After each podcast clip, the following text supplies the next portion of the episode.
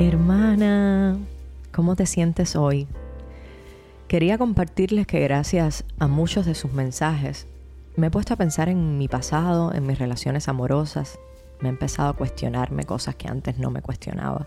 Y he sacado un balance de estas relaciones amorosas, he sacado cuenta de todo lo positivo que he vivido, pero sacar cuentas conlleva volver a lo positivo y también a lo que nos hizo daño. Por eso también he recordado los errores y más que eso, las formas de violencia que he experimentado a través de mis parejas. Sí, no te alarmes.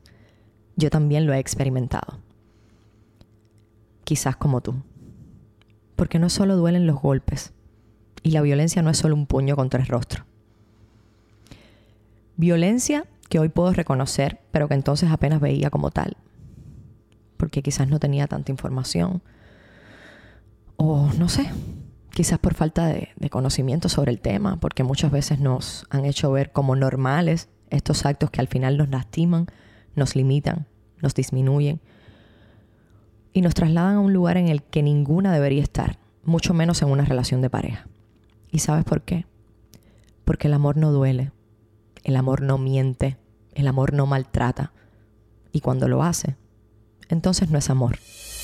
Este es un espacio donde las mujeres tenemos voz propia, donde estaremos las que tenemos miedo, pero nos enfrentamos a la vida cada vez con más determinación. Compartiremos experiencias de mujeres empoderadas como tú, que las quema por dentro el deseo de crecer. Soy Camila Arteche y te voy a hablar y a escuchar. Quiero que aprendamos, que nos inspiremos y confiemos las unas en las otras. Recuerda siempre, estamos juntas. Hoy vamos a hablar de la violencia de pareja, pero no la violencia física sino la que se manifiesta en el plano psicológico, en el plano económico, simbólico y que muchas veces no vemos o justificamos. Este es un tema que siempre me han pedido mucho en mensajes, eh, más ahora que está este espacio donde estamos juntas y por supuesto que no debía, no debía pasar por alto.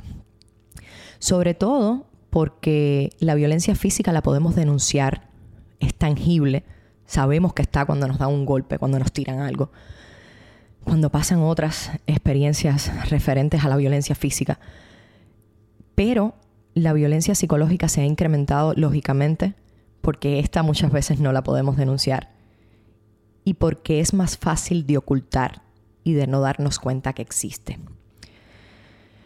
A veces la justificamos o la familia y la sociedad nos obliga a hacernos las de la vista gorda para terminar de criar a hijos, de terminar de criar a hijas al lado de su papá, porque el matrimonio es para toda la, vida, como nos han vendido, porque a este de quién te vas a encontrar, que es otra de las cosas que nos dicen, ¿no? Y entonces nosotras mismas nos consolamos con argumentos como, es una relación tóxica, son comportamientos insanos, que si tuvo un mal día, que es una racha, que fue mi culpa, que va a cambiar, que él se arrepiente, que me lo dijo, que eso no va a pasar de nuevo. No, hermana. La violencia nunca es culpa de las víctimas, por mucho que nos quieran cargar con esa responsabilidad. La violencia es culpa de quien la engendra, de quien agrede.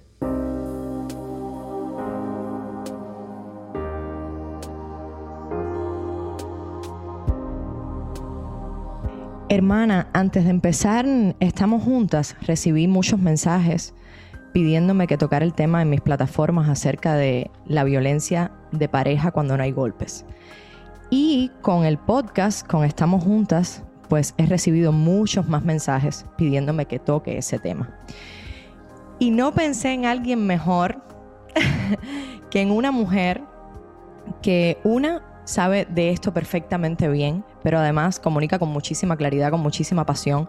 Hace unos meses yo tuve un live con ella en Instagram donde hablamos de los mitos del amor romántico y con ella aprendí que las relaciones no son tóxicas, son relaciones violentas. Es actriz, es comunicadora y es feminista española. Su nombre es Pamela Valenciano. y con su monólogo con su monólogo No solo duelen los golpes, ha dado la vuelta a España.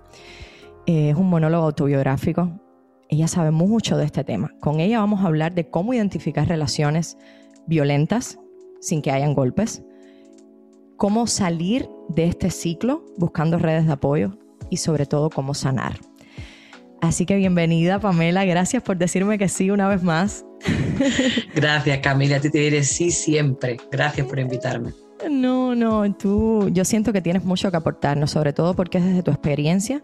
Yo también voy a hablar de la mía, lógicamente, que creo que es la mejor manera de que, de que las mujeres entiendan y se sientan identificadas, ¿no? Porque creo que muchas pasamos por, lo, por las mismas experiencias. Lo que reaccionamos de maneras diferentes. Entonces, Pamela, para empezar, quería preguntarte, ¿qué efectos puede tener para una mujer vivir en una relación de pareja violenta? Tener ansiedad todo el tiempo, la sensación de que todo lo haces mal. Es una sensación muy profunda que pasa durante la relación, pero se te queda como secuela. Una vez que la relación acaba, tu sensación frente al mundo es siempre yo lo hago todo mal, no me, no me merezco nada, me equivoco todo el rato, ¿no?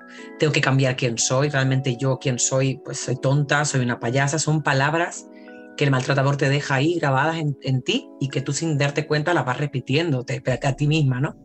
Son efectos devastadores, por eso no me gusta que le digan tóxicos, porque lo que te queda en tu cuerpo es una consecuencia muy grave. Sí, y, y cómo identificar, o sea, ¿de qué forma de qué, de qué formas una relación de pareja puede ser violenta, antes de cómo identificarla. ¿Cómo puede ser violenta? ¿De qué forma? Cuando sientes que tienes que cambiar cosas para que la otra persona no se enfade, ¿no? Eh, tú haces cosas que a ti te gustan, como un vídeo en TikTok, bailar una canción que te gusta, maquillarte, ponerte una falda que te hace, ver, te hace sentirte bien, que de hecho eso antes a la persona le gustaba y ahora ya le va gustando cada vez menos. Y no son sugerencias de, de un consejo de, pues no te pongas esta falda, ponte la otra, que es más bonita, ¿no? Que eso sería un consejo entre amigas, no la otra te queda mejor, sino que es mejor cambiarte la falda por un pantalón, no maquillarte, no teñirte el pelo, no salir con tus amigas. Son como prohibiciones que vienen desde el consejo. Si viniera desde la imposición al principio diríamos, mira, vete por ahí, chaval, o sea, contigo no sigo. Pero cuando es con tanto cariño, con tanto amor y ternura y que la otra persona te dice, estoy sufriendo, cuando veo que hace eso, sufro, sufro porque pienso que me vas a dejar, esa es una de las claves de que la otra persona te pide indirectamente, pero que directamente, que cambies tu manera de ser, ¿no? cuando empieza a reírse. Emocional. Sí, chantaje cuando te critica todo. Hasta tu forma de reír llega a ser un problema. Al principio tu sonrisa me encanta y luego tu sonrisa es una mierda, ¿no? Te ríes de forma demasiado estridente. Es que tú cuando hablas te encanta hablar con la gente y que la gente te mire los maltratadores tienen frases como muy comunes, que da igual que estés en Cuba, en Estados Unidos, que en España, que en El Salvador. Frases como te gusta ser el centro de atención, las repiten mucho. A ti lo que te gusta es que te miren, que todo el mundo se dé la vuelta y te mire.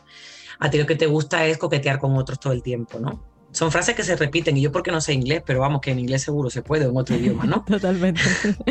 Las repite, sí, sí. Eh, Pamela, yo he escuchado mucho Mm, de mujeres, incluso de, feministas, que ellas no están, no es posible que estén expuestas a una relación violenta. Yo de alguna manera pensé en algún momento que yo tampoco iba a estar expuesta porque eh, tengo mucha información, porque estudio sobre el tema, eh, porque me relaciono con mujeres que saben sobre el tema, porque soy estudiada, porque tengo una carrera. Y aún así me he visto en medio de relaciones violentas incluso con amigas, grandes amigas, mm, mucho más informadas que yo y más involucradas que yo, y también se han visto dentro de relaciones violentas y les ha costado identificar y les ha costado salir de eso. ¿Qué te quiero decir o qué quiero decir con esto? Que de alguna manera todas estamos expuestas a que nos pase de nuevo, porque se ha naturalizado tanto, tantas cosas que a veces ni lo notamos, ¿no? O sea, podemos estar en medio de una relación violenta, así seas la mujer más estudiada del mundo, la más independiente, la más fuerte, y que te pase, te pase y no, y no lo sepas y no lo logres identificar. Eso quería dejarlo como muy claro porque a veces pensamos que como somos estudiadas y estamos informadas del tema no nos pasa. Y justamente de ahí viene mi, mi, próxima pregunta que lo quiero conversar contigo, ¿no? ¿Cómo identificar el estar en una relación violenta? Tú diste ya como unos consejos ahora de cuando te dicen esto, cuando te dicen aquello, eso es un tipo de relación violenta donde ya se está violentando algo en la relación. Pero más allá de eso, o sea, ¿cómo identificarlo? ¿Cómo, cómo podemos verlo más allá de, que te prohíban o de que les molesten cosas o de que te hagan chantaje emocional? Tú me hablabas en el, en el live aquel día acerca de los chistes, incluso. Quiero que hablemos de, todo eso un poco. Además, Camila, que has dicho algo que es muy fuerte, ¿eh? que cuanto más estudiadas estamos y más sabemos, más eh, nos va a costar identificar la violencia. Porque tenemos como una, un escudo protector de a mí esto no me va a volver a pasar. Además, ya me ha pasado dos veces en mi vida o tres. La cuarta no va a llegar porque yo ya estoy bien preparadita, ¿no? Y sé de quién me enamoro, ¿no? Y que yo lo mira al tipo, no sé qué. Qué peligroso es eso. Porque yo creo que lo que te, te ha la apertura de decir me puede volver a pasar, es mejor tenerlo ahí, como me puede volver a pasar, para cuando venga las cosas que pasan para identificar la violencia, estés preparada, porque si está cerrada, a mí no me vuelve a pasar, pues no, no eres capaz de darte cuenta de una broma o de una mirada, porque ya cuando te ha pasado muchas veces, hay ciertas miradas que se detectan, aunque estés con todo el mariposeo en el estómago, con todas las románticas palabras del principio, hay ciertas miradas que tú ya notas que eso mm, puede ser muy asfixiante porque está ahí desde el, quiero, el que te llame tantas veces al principio, tú te lo vives como algo bonito, pero cuando son mensajes de WhatsApp y que, no, tranquila, si no me has contestado no te preocupes, lo que pasa es que me he preocupado por ti. Tú tienes tu espacio, yo tengo el mío, ¿no? Ya te ha soltado por ahí una, una, piedrita, ¿no? Ya te la soltó. Ya son pequeñas bromas o chistes, no, mi amor, que de broma, tranquila, tranquila, que yo no soy uno de esos. No soy uno de esos que maltratan ni que tratan mal a las mujeres. Cuando te, cuando te hablan mal de todas sus ex, ponerle cuidado a eso, ¿eh? Cuando todas sus ex son unas locas, mentirosas, que dijeron que él era un machista, un maltratador, y que él no es así. Cuando es un hombre que te ha contado mil y un episodio y que esto puede pasar en una relación entre dos mujeres y entre dos hombres, ¿eh? O sea, si son dos mujeres lesbianas, dos hombres homosexuales, que siempre sus ex son el problema yo digo, uy, qué raro. Nunca te equivocaste porque yo sí puedo reconocer cuando, he sido víctima, pero también cuando he sido victimaria y mi actual pareja se lo cuento. Le cuento cuando he sufrido, pero también cuando yo me he portado mal y he hecho las cosas mal, porque quiero contarle quién soy yo, soy transparente. Cuando me muestro tal cual soy. Entonces, cuida con esas cositas que están ahí, que parece que no son violencia, desde un montón de llamadas, hablarte mal de la sex, los chistes, las bromas, cuando habla mal de todo tu alrededor, todo el mundo está equivocado al principio y luego al revés, luego te vuelve loca porque luego todo el mundo lleva la razón menos tú. De repente lo que decías de tus amigas que eran unas locas, ahora la loca eres tú. Y tu amiga llevan razón de que realmente por eso te dejan de lado, porque contigo no hay quien se relacione, ¿no? Hay que tener mucho cuidado con eso, esas cositas, porque a lo mejor nunca te insulta, porque muchos maltratadores además ya saben ciertas cosas que antes eran como muy explícitas y ahora son más sutiles. Entonces quizá nunca te manda la mierda tal cual, perdón que diga esto, pero cuando hablamos de violencia hay que hablar tal cual. No te manda la mierda porque suena como muy grosero, pero te dice otras cosas que son peores y que son mucho más sutiles y que tú sabes cómo lo puedes identificar porque tú vas notando que hay algo dentro de ti que dice, uy, me estoy sintiendo un poco mal y me estoy empezando a confundir. Esa es otra de las claves para darte cuenta de esta una relación violenta. Me estoy confundiendo. Algo yo tenía antes hace un tiempo muy seguro de mí, de cómo soy, ahora me confundo. Por eso tampoco me gusta la palabra luz de gas o gaslight, que hace referencia a una película, que para ilustrarlo está muy bien porque ves en la película con Ingrid Bergman cómo el tipo la vuelve loca a través de bajar la luz de gas Vale, está bien, pero que nombremos la violencia psicológica como luz de gas, lo que hace es suavizarlo, incluso romantizarlo, como que parece en un contexto poético. Y lo que está haciendo súper grave, te está volviendo loca, te está confundiendo todo el tiempo de cosas que tú sabes que has vivido y te dicen, no, eso te las has inventado. Así que cuidado con eso. Sí, y, yo creo que, pasa también, porque lo he visto en, en relaciones eh, cercanas de amistades, es que luego se vuelve tan natural el tipo de relación así que ni siquiera te lo empiezas a cuestionar ni te sientes mal después. Es como una cosa muy rara porque es como, eh, pero él es así, esta es mi relación y todo está bien, así funcionamos. O sea, eh, lo otro que, he podido identificar también, Pame, es cuando no te dejan hablar en círculos, en grupos de amistades. Es como lo que tú dices no tiene valor, lo que tú dices no es. Entonces te empiezas como a apagar porque entonces tienes miedo a dar la opinión, eh, porque tienes miedo a dar tu criterio. Ese tipo de cosas, ¿no? que también lo he visto como, como muy a menudo. Y tú me, decías um, tú me decías algo en el live que a mí se me quedó grabado, que, que cuando tiran algo, cuando rompen algo, eso era para ti. O sea, una vez que lo hacen, estás muy cerca de que entonces luego lo hagan contigo misma. Porque a veces, bueno, te rompí un plato Y tú dices, no, pero no me dio a mí. Sí, pero es que ese golpe iba para ti. Mm. ¿Sabes? Es muy fuerte esa parte cuando es mucho peor golpean a tus mascotas queridas, eh, si tienes gatas, animales en casa, que esa violencia es horrorosa porque ves al animal sufrir, ni mucho menos cuando hay criaturas de por medio, que eso es un infierno, ¿no? Que dice, no, no me golpea a mí, golpea a los niños, pero es que los niños son tremendos, que los niños nos ponen a los dos muy mal y los dos golpeamos a los niños de vez en cuando o ejercemos castigos fuertes, no, no, no, le está pegando por no pegarte a ti. Eso que ha dicho de cuando te quita la palabra, Camila, que es tan sutil, que por eso tú luego dices, no, pero de verdad que cuando yo con otra amiga también me pasa, a mí me pasaba también. No, pero él es así, lo que pasa es que tiene pronto y esos pronto, si yo estoy con él, los va a mejorar. De hecho, yo le he buscado una psicóloga, le he buscado yo la psicóloga, ya la encontré, que le va a ayudar a cambiar esos prontos porque él viene muy dañado de su papá, viene muy dañado de su mamá. Mira, aquí otra de las claves que todo el mundo tenemos herida de la infancia, todas las personas, mujeres y hombres, otras identidades, tenemos herida de cuando éramos criaturas en la infancia, unas personas más que otras, y no vamos por la vida pegándole golpe a todo el mundo para pagar digamos, con la gente las cosas. O sea, que no se justifiquen también que tienen un pasado oscuro para ejercer violencia contra ti.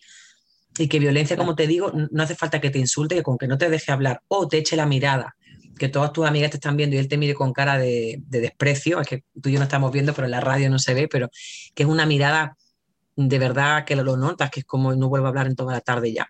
No voy a volver a hablar porque es que no sé. Y ahora yo recordando, a partir de mi experiencia también, eh, una vez yo estaba, o sea, estaba en medio de una relación violenta y, recuerdo que salí embarazada y me fui y le dije, me tengo que ir a hacer un aborto porque yo era muy jovencita, no... Y recuerdo que me dijo, ah, pero ve tú porque yo tengo que trabajar, ¿sabes? Y no se lo digas a tu mamá porque entonces, ¿qué va a decir? Y era como, yo me sentía tan sola en ese momento y recuerdo también, por ejemplo, una amiga que su esposo, la niña estaba muy enferma en el hospital y ella sola con la niña en el hospital y él nunca apareció, ni siquiera se preocupó, ni llamó y era su esposo de años y tal. Y a mí me parece que ese tipo de, reacciones del no acompañamiento en situaciones eh, delicadas o que para ti son importantes, al final es un tipo de violencia también, porque eh, no están presentes, ¿no? Entonces, como hasta qué punto. Y eh, cómo de culpables nos hacen sentir, de que yo tengo la culpa porque a lo mejor yo lo traté en mala forma, a lo mejor no se lo dije de la mejor manera que podía decírselo. Ah, es verdad, él tiene que trabajar porque entonces eh, tiene que mantener la familia, porque, ¿sabes? Lo justificamos todo el tiempo haciéndonos sentir culpables nosotras mismas, o al menos era lo que hacía yo en ese momento.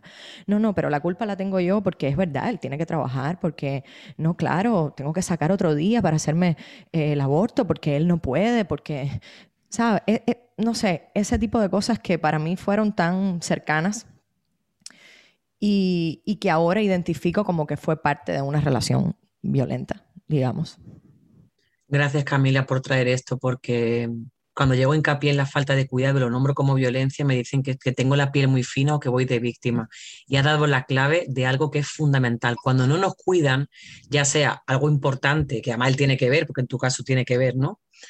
Eh, o si el padre de, tu hija que no vaya a verte al hospital, que te quede embarazada abortar, cuando no te cuida inclusive en algo que para ti es importante, aunque sea un pequeño detalle para él o para incluso tu propia amiga, ya sea un casting, ya sea un examen, ya sea preguntarte por algo que llevas luchando mucho tiempo y que le quite importancia, la falta de cuidado se llama violencia.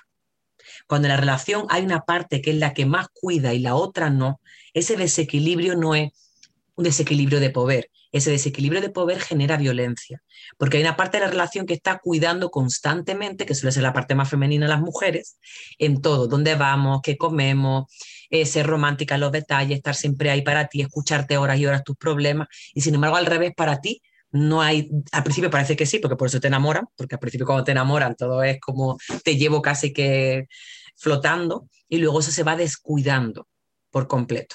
Esa falta de cuidado se llama violencia no se llama tóxico ni pelea.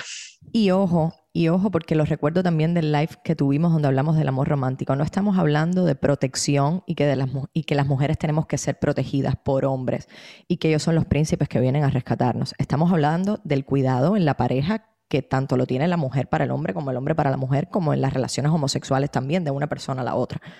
listo, el cuidado que tiene que haber de acompañamiento en una relación cuando son situaciones donde se supone que estén las parejas para apoyarnos, ¿no? Eh, Pamela, ¿hasta dónde perdonar? ¿Hasta dónde virar la cara? ¿O tolerar determinadas actitudes que trascienden los límites de una relación saludable, digamos? Qué difícil, Camila, porque además como nos enseñan desde muy niña a perdonarlo todo, porque las mujeres somos siempre las más buenas, y además peleamos entre nosotras para ser la más buena, ¿no? La que más entiende.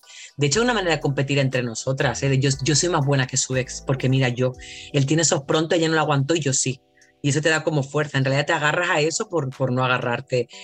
El modelo de amor que nos han enseñado nos enseñan incluso en la familia y entre amistades a perdonar cosas que son completamente imperdonables con la persona, porque yo ahora después de, con años de ver a mi ex maltratador lo he perdonado completamente, yo no tengo ningún rencor ni odio a él, pero ya no estoy con él.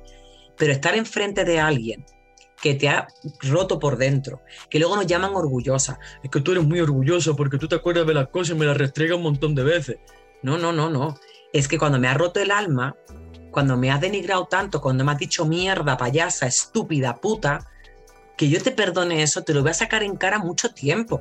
No es que yo sea orgullosa, es que es porque una, una, de las claves también que encontrar es eso, no es que tú digas, uy, que otra vez se lo he sacado en cara, claro, porque lo que te dijo es muy fuerte y te ha dolido tanto que lo necesitas sacarlo en cara como 80 mil veces, porque te rompió, entonces hay cosas que no se pueden perdonar y es mejor a tiempo, cuando ya se traspasa ese límite, Camila, no decir, vale, pero solo ha sido una vez, doy una segunda oportunidad. Mira, cuando la primera, porque tú te puedes equivocar en la relación, porque somos humanas y cometemos errores, ¿sí? Eso se puede perdonar. Un conflicto de, mira, te descuidé, disculpame, tal. Y además que veas que, que cuando te pide perdón lo va a reparar. No solo te pido perdón de palabras, que voy a reparar lo que te he hecho.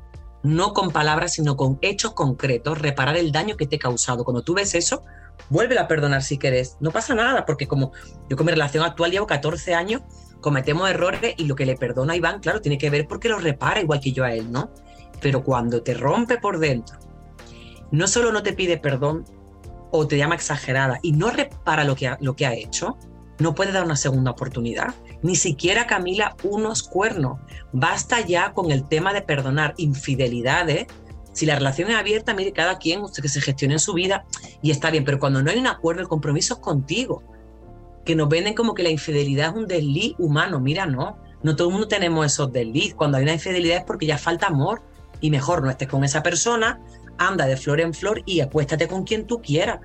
Pero ¿cuántas mujeres tú sabes que tenemos alrededor que siguen sufriendo por infidelidades que han sido, que le han traicionado todo? O sea, la, la misma infidelidad le ha roto por dentro, ¿no? Porque te comparas con otra, porque la falta de confianza te lleva a estar insegura todo el tiempo de ti misma, de la relación. Entonces no se puede perdonar. Sí, es lo mismo que, ya hablando de la violencia física, de cuando nos dan un golpe y es como, bueno, se lo voy a perdonar porque él me dijo que se arrepiente, porque en realidad él no lo sentía, porque yo fui quien lo provoqué para que lo hiciera. Eh, hay cosas que no se perdonan, nunca. Y, has dicho, ahora estabas hablando y no sé por qué razón recordé el hecho de, de la de alguna manera los tipos de relaciones donde quizás el hombre lleve más dinero a la casa y ese tipo de violencia donde nos hacen sentir que no somos nada porque no tenemos independencia financiera o porque no, nuestra palabra no cuenta, porque no damos lo suficiente. Incluso hasta para la envidia profesional, de cuando entonces a la mujer sí le empiezan a salir proyectos y cuando empiezan a crecer profesionalmente y eso los mata por dentro. Y eso también de algún modo es un tipo de violencia, diría yo. O sea, cuando, todo esto que tiene que ver con el tema financiero que nos pega tanto, porque lógicamente venimos de una sociedad donde a los niños desde niños les enseñan que son los que tienen que, eh, digamos, mantener una casa, ellos también crecen con eso. La violencia económica de la que menos se habla muchas veces porque se asume que hay un rol de poder en la parte masculina de tener más éxito profesional y cobrar mejor que una, que una mujer, ¿no? Pero si se llegara a un acuerdo del principio de que él vale que tenga un trabajo mejor pagado, por supuesto por ser hombre, tal, y se viera que lo que tú haces en la relación, ya sé si convives además, el trabajo del hogar, como algo que se equipara y que sí es mm, proporcionalmente equitativo e igual, que aunque él lleve más dinero, pero para que él haga eso, hay todo un sostenimiento de cuidado, no tendría por qué restregarte que como tú no cobras dinero, no te compres eso o no en qué malgastas el dinero, ¿no? es un tipo de violencia. Y la otra es lo que tú has dicho, que está pasando mucho últimamente, que es mujeres que nos convertimos exitosas en lo profesional, que lo profesional no solo salir en redes o ser actrices, no, no, no, en tu, en tu trabajo, el que sea, que tu negocio empieza a crecer, que a ti eso te llena de poder y de alegría y que tu pareja no comparte contigo eso, eso es violencia. Porque ahí te quiere ver en qué momentos fracases para restregarte lo mierda que eres y lo poco que sirves. Y te va apagando, ¿no?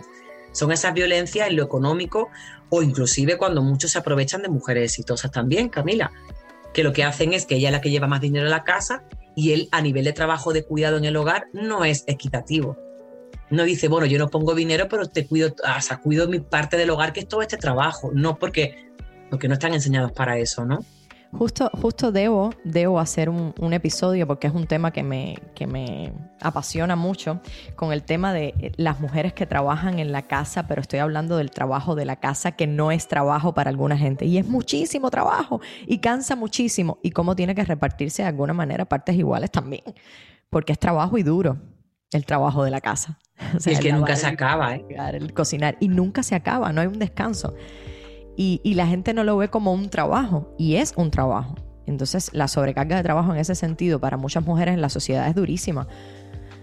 Y... ¿Sabes por qué no lo ven trabajo, Camila? Porque es una cosa que hacemos las mujeres, que es un rol tradicionalmente femenino. Por eso algunos hombres incluso que están, que a mi pareja a veces le pasa, cuando le toca más el trabajo de los cuidados, él me reconoce que desde su masculinidad, en ser educado, ¿no? Como hombre, a que tiene que ser el que lleve más dinero y que el otro es de mujeres, él se siente como de menos. Entonces es importante que reconozcamos que el trabajo del, del hogar y los cuidados no se ha considerado nunca importante en el mundo entero, porque es algo que hacemos las mujeres. Por eso eh, los trabajos, incluso equiparables a los hombres de éxito, como puede ser nuestro ámbito, el teatro o el cine, actuar, sabemos que nosotras cobramos siempre menos que los hombres, ¿no? Hay algo ahí de los cachés que nos cuesta, también nosotras nos vinculamos con el dinero desde un lugar que nos cuesta decir cuánto vale nuestro trabajo. Así cuesta mucho. No cuesta, pero vamos luchando por porque no cueste tanto. Eso. Pamela, teniendo en cuenta que las mujeres que están escuchando este episodio ahora mismo viven en países diferentes y no en todos esos países hay refugios de mujeres o leyes específicas para la violencia de género, ¿qué hacer para salir de un ciclo de violencia en una relación?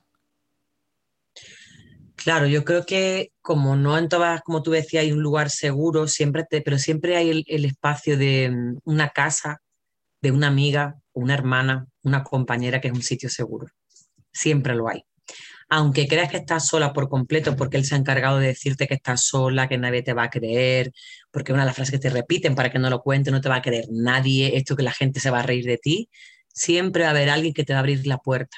Sé que es un paso complicado y que a todas nos ha costado mucho dejar la relación porque el mecanismo de dependencia que se nos queda es tan brutal, nos sentimos tan pequeñas que dar un paso a cortar eso nos cuesta mucho a todas. Y si la violencia ha sido muy grande, peor. Pasa el tiempo, la violencia es más fuerte, pues te cuesta más. Pero siempre hay una puerta a la que llamar. Siempre la hay. Entonces, salir del ciclo de la violencia es ir dando pasos a tu ritmo, que nadie te obligue, ni tú misma te presiones a, venga, ya escuché este podcast, ya me quedó claro, hoy tengo que salir. No, de golpe las cosas no se hacen porque te puede salir también muy mal. Siempre es importante agarrar fuerzas para sentirte segura. Yo he conocido a muchas amigas que se han hecho planes estratégicos cuando se reconocieron mujeres maltratadas psicológicamente. Claro. Decidieron hacer planes de no me siento bien, me siento muy mal, tengo mucha ansiedad, no duermo bien por las noches, estoy completamente agotada. Cuando estás así, no puedes dar un paso tan firme como agarrar una maleta, meter la ropa, salir corriendo, no puedes. Necesitas recuperarte. Entonces lo importante es cómo dejarte cuidar y pedir apoyo. Porque a veces como, ¿a quién llamo? No quiero molestar. Esa cosa no quiero molestar, sí, molesta. No estás molestando, llama a quien tú quieras. Seguro que, que aunque tú cerca no lo sientas, está. Entonces es súper importante, que siempre la casa de una amiga cercana, compañera, incluso a mujeres que acabamos de conocer, que de esas son las que dice, de esta no me lo puedo esperar, pues de esa te está esperando para que llame de verdad. Tú sabes que así me pasó a mí justamente. Eh, y, y, repetía las mismas palabras que has dicho tú ahora. Qué pena, yo no quiero molestar, yo no quiero ser una carga para nadie. Y justamente a la persona que llamé, porque yo siempre lo digo que siempre hay alguien, y una, una sabe a quién puede llamar para ese tipo de cosas. Es como un sexto sentido ahí, una sabe a quién puede llamar, en quién puede confiar. Y justamente a la persona que llamé, yo sentía que era una amistad, pero no una amiga, porque la conocí hace muy poco tiempo, y fue quien me atendió la mano. Y me dijo, vente para mi casa, te voy a buscar, y ahí estuve. Y, y justamente eso, siempre, siempre hay alguien que te tiende la mano, siempre es observar a quién. Y si llamas a una persona y no puede, pues habrá otra directamente. Pamela, hay un tema que quería, quería tocar contigo, eh, porque también es poco tocado, pero sé que en tu monólogo, en No solo duelen los golpes, hablas de eso y me enteré porque yo no he visto el monólogo, pero he visto eh, muchas entrevistas acerca del monólogo y tal, y comentarios de la gente acerca del monólogo. Toñita, ¿puede ser? Antoñita, sí. Antoñita, que es cuando las víctimas, o sea, nosotras como mujer que hemos estado en relaciones violentas y hemos sido violentadas, cómo nos convertimos en victimarias y empezamos a ser violentas nosotros. Yo también, nosotras, yo también he, vivido esa experiencia. O sea, yo siento, a lo mejor por, por las experiencias que he tenido, de que entonces estoy a la defensiva o que reacciono de manera impulsiva, de manera violenta, y sí propicio entonces situaciones mucho más violentas, donde yo estoy siendo, primero que todo, yo la violenta. Y creo que eso nos pasa a algunas, a mí me ha pasado, y quiero hablarlo también, porque creo que nunca hablamos mucho de eso, siempre hablamos desde el papel de, víctimas, digamos, pero eh, me encantaría hablar de ese tema también. ¿Qué hacer? Que nos cuesta, sí. ¿Qué hacer? O sea, cómo identificarlo también y qué hacer cuando te das cuenta de que tú estás siendo la persona violenta ahora. Primero, no culparte así como como una culpa que te agarre fuerte, que digas, uy, voy a ser así siempre. No, reconócete y permítete que esa rabia que está saliendo, que se puede transformar en violencia hacia otra persona que no tiene que ver con tu agresor, reconoce que lo que estás buscando es a tu agresor. Eso es lo que estás haciendo.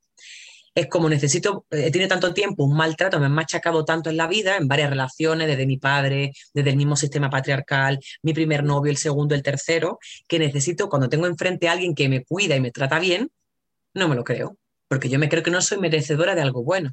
Entonces busco al agresor. Entra en mi Antoñita, porque mi agresor se llamaba Antonio, por eso yo le llamo Antoñita, entra en mi él y se transforma en Antoñita, y a quien tengo enfrente quiero buscar que sea el agresor y provocar situaciones inclusive, ¿no? Provocarla así como casi de desesperación, de celos, de mirar el teléfono, de gritar, de que te pregunte qué te pasa y tú nada, nada, que son las mismas frases que te decía tu maltratador, las mismas las acabas copiando, que dices, pero bueno, si es que repito lo mismo que me decía él, no porque seas mala persona, no es porque, es porque justamente esa rabia no tuviste la oportunidad de canalizarla bien y es un tema que no lo hablamos mucho, pero yo en los monólogos, después en el debate, la mayoría de mujeres me preguntan públicamente por la Antoñita. Y me jode mucho que los hombres, después de que las mujeres levantan la mano, no, no vayan ellos también y que digan, oye, me acabo de dar cuenta que soy un Antonio. Siempre hay Antoñitas en la sala. Antonios no hay. Y yo digo, mira, eso me parece muy curioso, ¿no? La Antoñita es una venganza que no es necesaria no lo es. Lo que es necesario es sacar la rabia del dolor que has enfrentado y para eso hay muchas terapias, Camila, miles de terapias. Hay un libro, una película, una psicóloga, un grupo de mujeres, salir a correr, salir a bailar, son formas de terapia para canalizar todo el dolor que tú has enfrentado. Y es importante que seamos responsables nosotras, de nosotras mismas, no es porque te puede cuidar tu amiga cuando la llamas y, y, te va a su casa, te apapachan, te pone la sopa caliente, el tecito, sí, y estás vulnerable y sí, pero luego tienes que buscar el camino de hacerte cargo de ti, Camila. Esto es súper importante. Ser responsable de nosotras mismas emocionalmente. Por favor, que si no parece siempre que necesitamos una hermana, una mamá, un novio, un papá que se haga cargo de nuestro jaleo emocional que todas tenemos. Entonces tienes que hacerte cargo para sanar eso. Porque si no, ¿quién quiere que te lo va a sanar? Ni siquiera la psicóloga. La psicóloga, el psicólogo te da herramientas que tienes que ponerla a cabo tú en práctica. Y con muchas amigas que yo quiero y amo, en momentos que, han venido como víctimas, ¿no? Buscando que yo las salve de situaciones X, les he dicho, cariño, es que la mejor manera de salvarte que yo tengo es no salvándote. Es simplemente decir, estoy a tu lado y coge estas herramientas, cariño, porque si no yo, yo me convierto en alguien que va a depender luego de mí. Y a la mínima que, que, tengas un malestar me vas a acabar llamando a mí. Y no es que no quiera agarrarte el teléfono, es que si no, no vas a crecer como mujer, no vas a crecer. Qué maravilla eso que has dicho, Pamela, porque en todos, en todos los episodios los recuerdo de la importancia que tiene el trabajarnos nosotras. ¿sabes? El conocernos y el trabajarnos para crecer emocionalmente eh, y en todos los sentidos.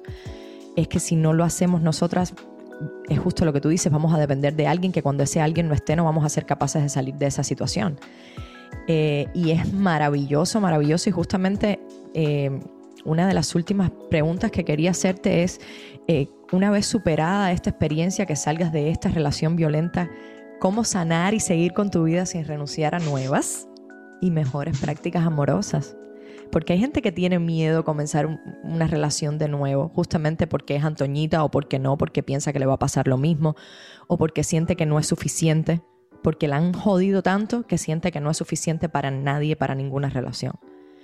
Tú decías que a través de psicólogos, de coaches, de amigas, de grupos, de terapias de baile o de terapias que te encuentres de un libro, y estoy totalmente de acuerdo contigo, hay algo más que quisieras aportar como esta idea para, para uno sanar y enfrentar una relación amorosa o no amorosa, porque yo creo que la violencia nos afecta en muchos ámbitos de la vida después. En muchos ámbitos de la vida. Las secuelas que te quedan no solo tener miedo a tener otra pareja, sino que te quedan en el resto de cosas de tu vida, te queda como un eco, le llamo yo, un eco de palabras y frases que te hacen sentir pequeñita y mierda. Y están ahí. Y en el trabajo no avanzo, y en esto no avanzo, ¿no? Creo que a mí lo que más me ha ayudado, Camila, ha sido las terapias de grupo. Y terapia de grupo, como te digo, puede ser una buena conversación con cuatro o cinco amigas. Es decir, cuando te juntas con otras, compartes experiencia y te das cuenta que cuando eres la única, te da tanta fuerza y tanta ganas de querer sanar lo que has enfrentado, de decir, venga, pues como acabo de ver con mis amigas o con este grupo de mujeres que no conozco de nada haciendo senderismo o bailando, y hemos compartido historias y ellas han podido, yo también y yo también al ritmo que yo pueda, porque no tampoco me quiero comparar con las otras ni correr como la otra, sino al ritmo que yo pueda. Es donde yo más clave encontré y por eso el, feminismo no es algo malo, porque dentro del mm. feminismo justamente está esa fuerza colectiva de contar y ver los espejos de nuestras historias, porque nos hacemos espejos con los dolores, con las antoñitas, con los abusos sexuales, violentos psicológicos y físicos que hemos enfrentado todas y podemos sanarlo. Y de hecho creo que una de las cosas que más recomiendo justamente en eso de hay que ser feliz. Ese ser feliz es sanando nuestro dolor de las violencias que hemos enfrentado desde que somos niñas.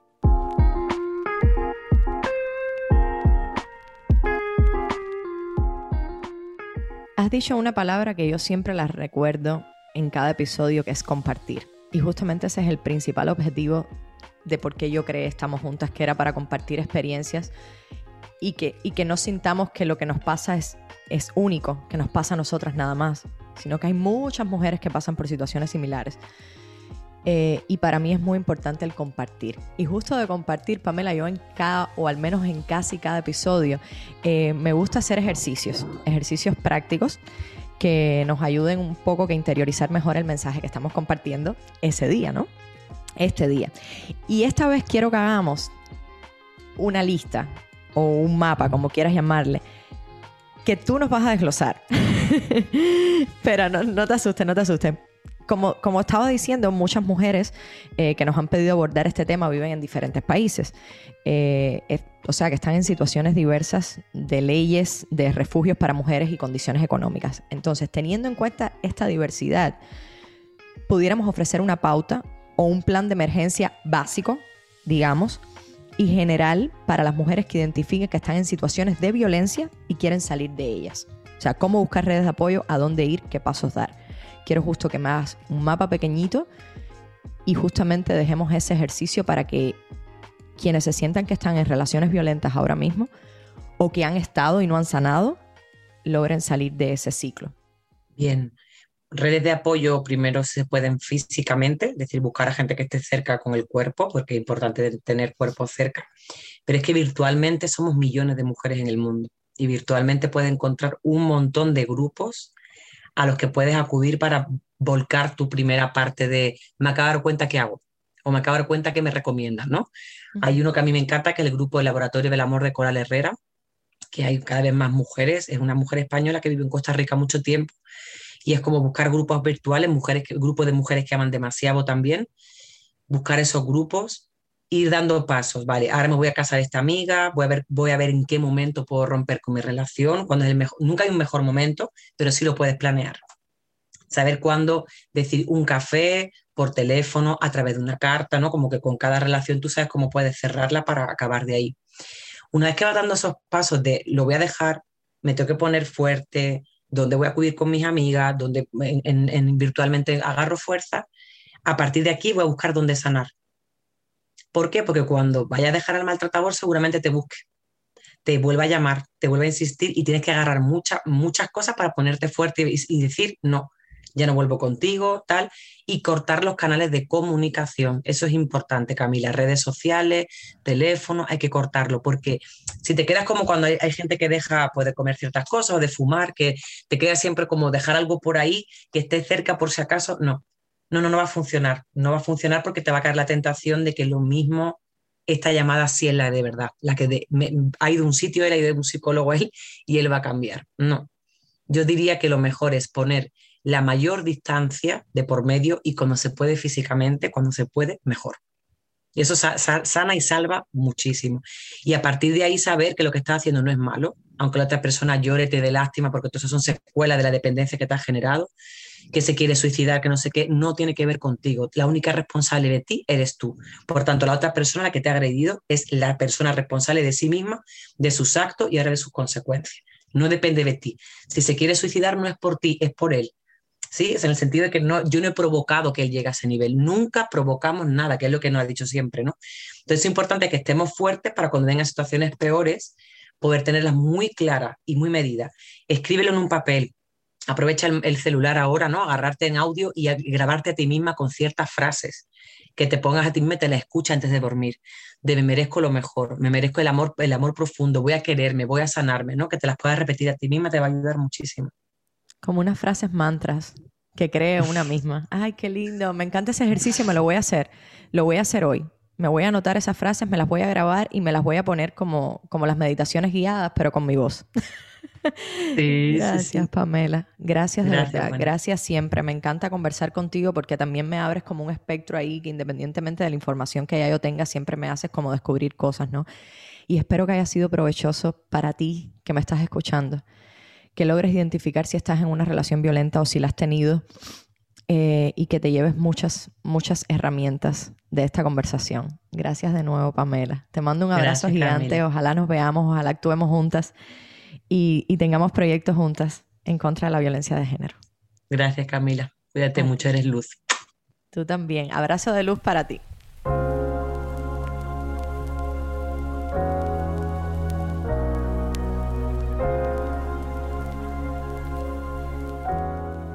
Hermana, siempre te pido que, compartas los episodios, pero hoy lo hago con más énfasis. Yo sé que tú sabes, valga la redundancia, de lo importante que es este tema para mí y cuántos años llevo defendiendo esta causa. Por eso te pido que compartas este episodio. Si sabes de alguna mujer que está en situación de violencia, llámala, escríbele, compártele el podcast.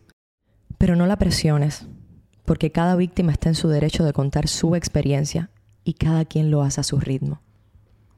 Solo compártele y que a su ritmo tome las decisiones que ella entienda. Y no las recrimines. Solo hazle llegar estos tips y está ahí siempre para ella. Acompáñala en el proceso. Recuerda que estamos y seguimos juntas si resuenas, si vibras con todo lo que te has llevado hasta aquí, compártelo en tus redes, en tus historias, con tus amigas, con tus hermanas, para que nuestro mensaje llegue a muchísimas más mujeres. Te recuerdo que este es un espacio donde tú eres la protagonista, así que vuelve siempre para hablar y escucharnos, para aprender y conocernos. Te quiero grande, estamos juntas.